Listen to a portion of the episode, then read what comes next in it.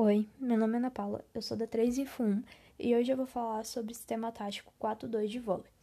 É, os dois sistemas que eu trouxe aqui é o 4-2 simples e o 4-2 com, com infiltração.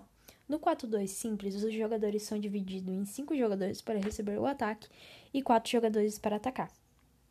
É, sendo que nesses esses 4 jogadores é, são ponteiros e os dois últimos que sobram são levantadores. Um, um dos levantadores sempre fica na frente para ajudar no levantamento dos dois atacantes ao lado. E o levantador que fica atrás acaba ajudando na recepção do saque. É, os quatro jogadores é, restantes que ficam, no caso dos ponteiros, são os que são propícios a atacar é, no outro time. É, nesse sistema não há líbero e a defesa se posiciona em um W, tecnicamente. É, o outro sistema é basicamente quase igual, porém o levantador de, da frente ele recua e formando, dando mais uma chance para ataque.